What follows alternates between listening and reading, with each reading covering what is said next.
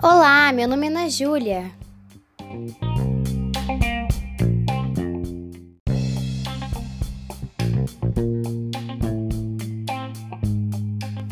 Olá, meu nome é Victor.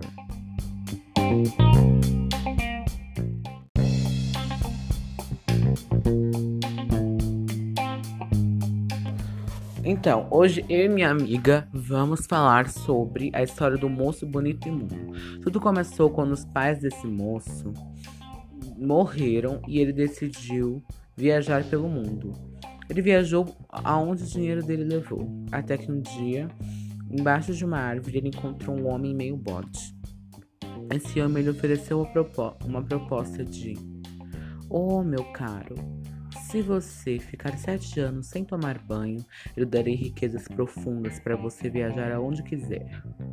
Então, obviamente, o nosso protagonista disse sim. Passaram-se cinco anos e o moço, o moço se hospedou num hotel. Até que um dia viu um hóspede chorando e perguntou assim: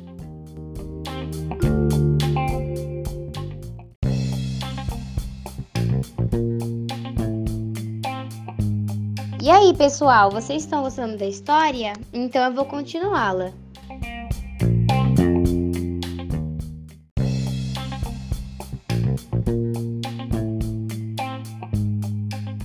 O rapaz sentiu pena do hóspede e perguntou a ele por que ele estava chorando. O hóspede respondeu que estava com problemas financeiros e que logo logo iria falir. O rapaz, sentindo pena do hóspede, deu várias moedas de ouro para ele, para ver se ajudava com os seus problemas. O hóspede agradeceu e ofereceu a mão de uma das suas filhas. O rapaz foi com o homem até a sua casa. Ele escolheu uma das filhas e disse a ela que só poderia se casar de, depois de dois anos. E para marcar compromisso, deu metade de um anel. A outra parte ficou com ele. Depois de dois anos, o rapaz voltou para sua noiva, mas ele voltou diferente.